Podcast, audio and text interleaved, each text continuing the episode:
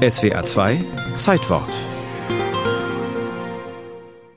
This cry of the baby is excellent. Lovely pink color, plenty of fat underneath the skin, good mature baby.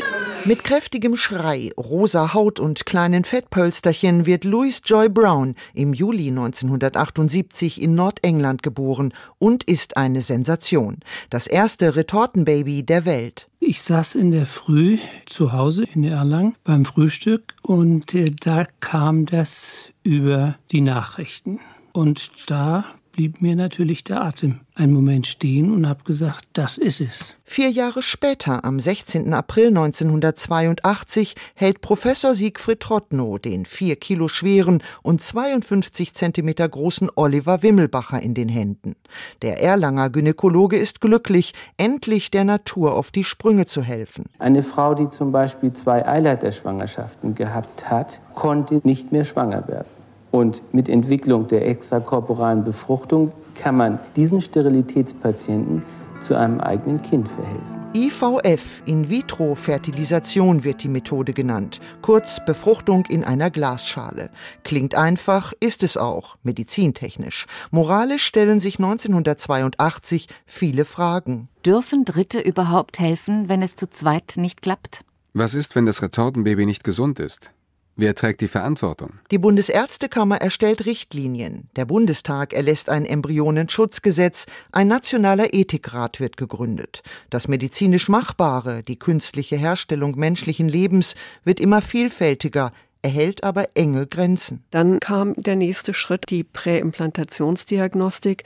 Und das war dann schon ein sehr weiter Schritt, weil es ging hier nicht mehr um die Behandlung von Unfruchtbarkeit, sondern um die Herstellung einer Schwangerschaft mit einem gesunden Kind. Präimplantationsdiagnostik bedeutet eine Auslese und ist in Deutschland verboten. Das heißt, Embryonen, die als Stammzellspender für erkrankte Geschwisterkinder dienen oder auch Embryonen, die das richtige Geschlecht haben, also eine Geschlechtsselektion. Frauen. Sagt Regine Kolleg, Biologin und bis 2012 Expertin für Fortpflanzungsmedizin im Deutschen Ethikrat.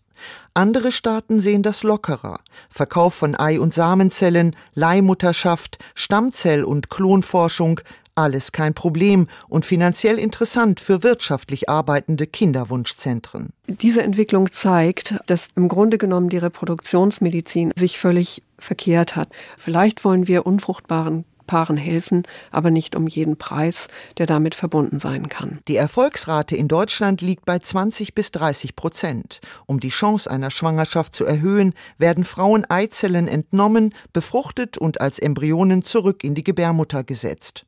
Das steigert allerdings das Risiko von Mehrlingsschwangerschaften.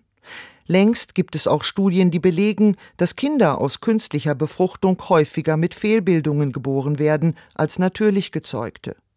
Wissenschaftler aus Australien sprechen sogar von einem doppelt erhöhten Risiko. Regine Kolleg. Es kommt häufig zur Geburt von unreifen Kindern, die mit Entwicklungsverzögerungen geboren werden. Und das ist eben doch öfter auch verbunden mit neurologischen Störungen. Dennoch werden in Deutschland bis 2002 etwa 100.000 Retortenbabys geboren. Mit der Gesundheitsreform fällt diese Zahl drastisch auf etwa 5300 im Jahr 2005. Grund, die Krankenkassen übernehmen nur noch die Hälfte der Behandlungskosten von rund 3000 Euro und das auch nur dreimal. In 2020 erreicht die Zahl der künstlichen Befruchtungen trotz der Corona-Einschränkungen mit 108.000 einen neuen Höchststand.